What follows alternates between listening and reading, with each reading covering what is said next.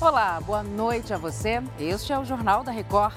Depois de Arthur Lira garantir que a reforma tributária será votada ainda esta semana, deputados correm contra o tempo e aprovam um projeto que cria a escola em tempo integral. E o presidente Lula desembarca na Argentina para assumir a presidência do Mercosul. O Jornal da Record já está no ar. Oferecimento: Bradesco, não anote senhas no seu celular.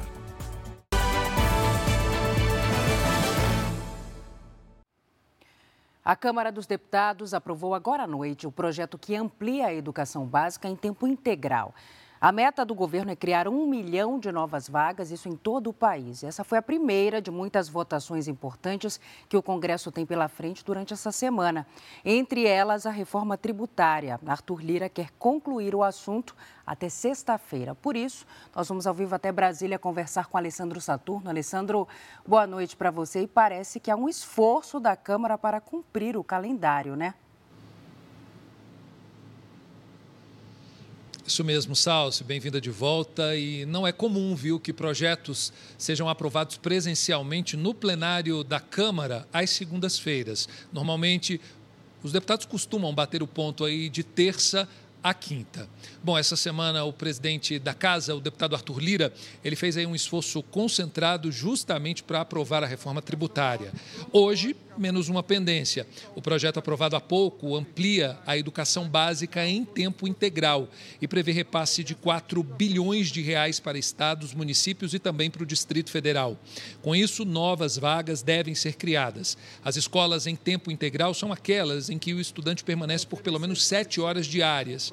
O projeto segue agora para a análise dos senadores. Salsi, também estão aí nas prioridades da Câmara a votação e a análise né, do marco fiscal e também do voto de qualidade do CARF. Lembrando que a Câmara ela entra em recesso no dia 17. Então, diante de tudo isso, né, Salsi, a semana promete ser daquele jeito, bem movimentada aqui em Brasília. Volto com você. A gente segue acompanhando. Obrigada, meu querido, por todos os detalhes. O ex-secretário executivo do Ministério da Fazenda, Gabriel Galípolo, vai ser sabatinado nesta terça-feira na Comissão de Assuntos Econômicos do Senado. Ele foi indicado pelo presidente Lula para a Secretaria de Política Monetária do Banco Central. Se aprovado, o economista vai participar da próxima reunião do Copom em agosto, que vai definir o rumo da taxa básica de juros, a Selic. O presidente Lula chegou agora à noite na Argentina para a reunião de cúpula do Mercosul, que acontece nesta terça-feira. A repórter Renata Varandas acompanha tudo, ela traz as informações diretamente de Puerto Iguaçu. Lula participa do encontro do Mercosul, que vai reunir todos os presidentes do bloco e assume a presidência temporária nos próximos seis meses. Aqui, o principal desafio de Lula é conseguir conversar com o bloco sobre o acordo de livre comércio entre Mercosul e União Europeia, que está travado desde janeiro. O Brasil está elaborando uma carta respondendo às exigências ambientais europeias. A criação de uma moeda comum na América do Sul também deve ser discutida. Nesta terça-feira está prevista uma visita para a usina de Itaipu, que fica perto de onde acontece a cúpula. Da Argentina, Renata Varandas. A Defesa Civil de São Paulo emitiu um alerta sobre uma queda brusca nas temperaturas, que já começa nesta terça-feira. O Roberto Tomé está na Avenida Paulista. Tomé, boa noite. Que frio, hein? A previsão é de mais frio, um frio recorde, é isso? Oi, Salsi, boa noite a todos.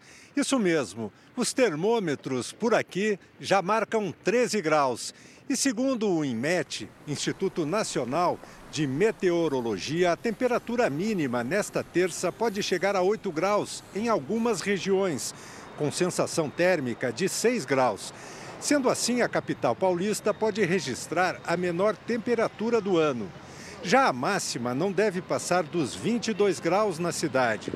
Segundo o alerta emitido pela Defesa Civil, as baixas temperaturas na região metropolitana de São Paulo devem durar até quarta-feira. Salce. Obrigada, Tomé, pelos detalhes. Já ficou alerta aí desse frio todo. Bombeiros e agentes da Força Aérea fazem buscas por um avião com três pessoas a bordo que desapareceu depois de decolar do aeroporto de Umuarama, no Paraná. A aeronave particular de pequeno porte tinha como destino Paranaguá, no litoral do estado, mas desapareceu do radar próximo à Serra do Mar, em uma região de Mata Atlântica, da Mata Atlântica. Nele estavam o piloto e dois passageiros que são assessores da Casa Civil do Paraná. O mau tempo na área das buscas prejudica os trabalhos. Mesmo assim, as buscas continuam agora à noite. E o jogador Neymar recebeu uma multa milionária por causa da construção de um lago artificial na mansão em Mangaratiba, no Rio de Janeiro. O Leonardo Ack tem as informações para a gente. Oi, Léo, explica essa história. Boa noite. Oi, Salsi, boa noite para você, boa noite a todos. Olha, o atacante foi multado em mais de 16 milhões de reais. A decisão é da Procuradoria-Geral do município de Mangaratiba.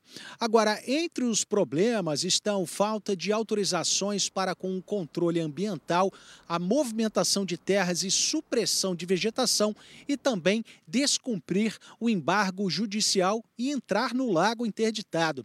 Na última sexta-feira, o pai do atleta conseguiu uma liminar que liberou o lago. E de acordo com a prefeitura de Mangaratiba, o jogador tem 20 dias para fazer um recurso administrativo sobre a multa.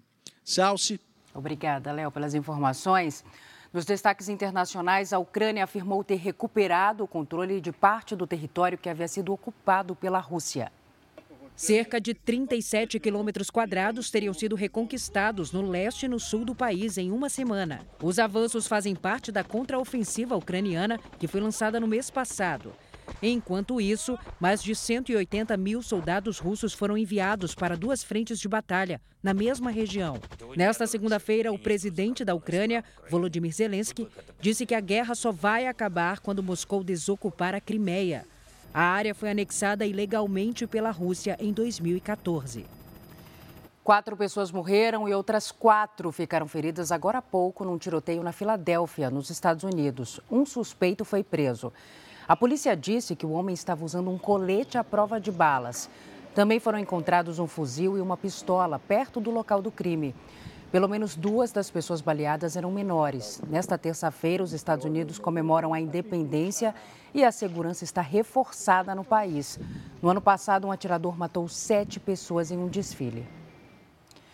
Agora o futebol. No último jogo da 13ª rodada do Campeonato Brasileiro, o Coritiba venceu o Goiás fora de casa.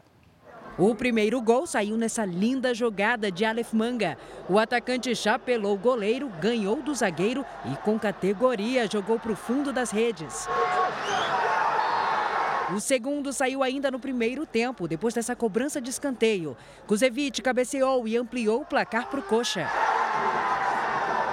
No segundo tempo, o Goiás aproveitou a falha do Coritiba. Palácios chutou rasteiro e no rebote, Dodô diminuiu o placar. Final, Coritiba 2, Goiás 1. Os dois times estão na zona de rebaixamento. E olha que boa notícia. Depois de três dias de angústia, a família finalmente reencontrou a menina Isabela, de um ano e onze meses, que tinha sido raptada aqui em São Paulo. A mãe, o pai e o irmão abraçaram a criança, emocionados. Você vai acompanhar aí nas imagens. O reencontro foi na delegacia em Santo André, no ABC Paulista. A menina foi encontrada abandonada em uma rua da cidade e foi um comerciante que viu e chamou a polícia. A criança havia sumido na noite de sexta-feira. Ela estava com o irmão mais velho e com a mãe que vendia balas no farol quando foi colocada em um carro. Esse caso está sendo investigado. E a gente encerra o Jornal da Record com imagens da Superlua. Outras informações às sete da manhã na primeira edição do JR 24 Horas. Você fica agora com o programa Entre Linhas. Boa noite para você, cuide-se. Tchau.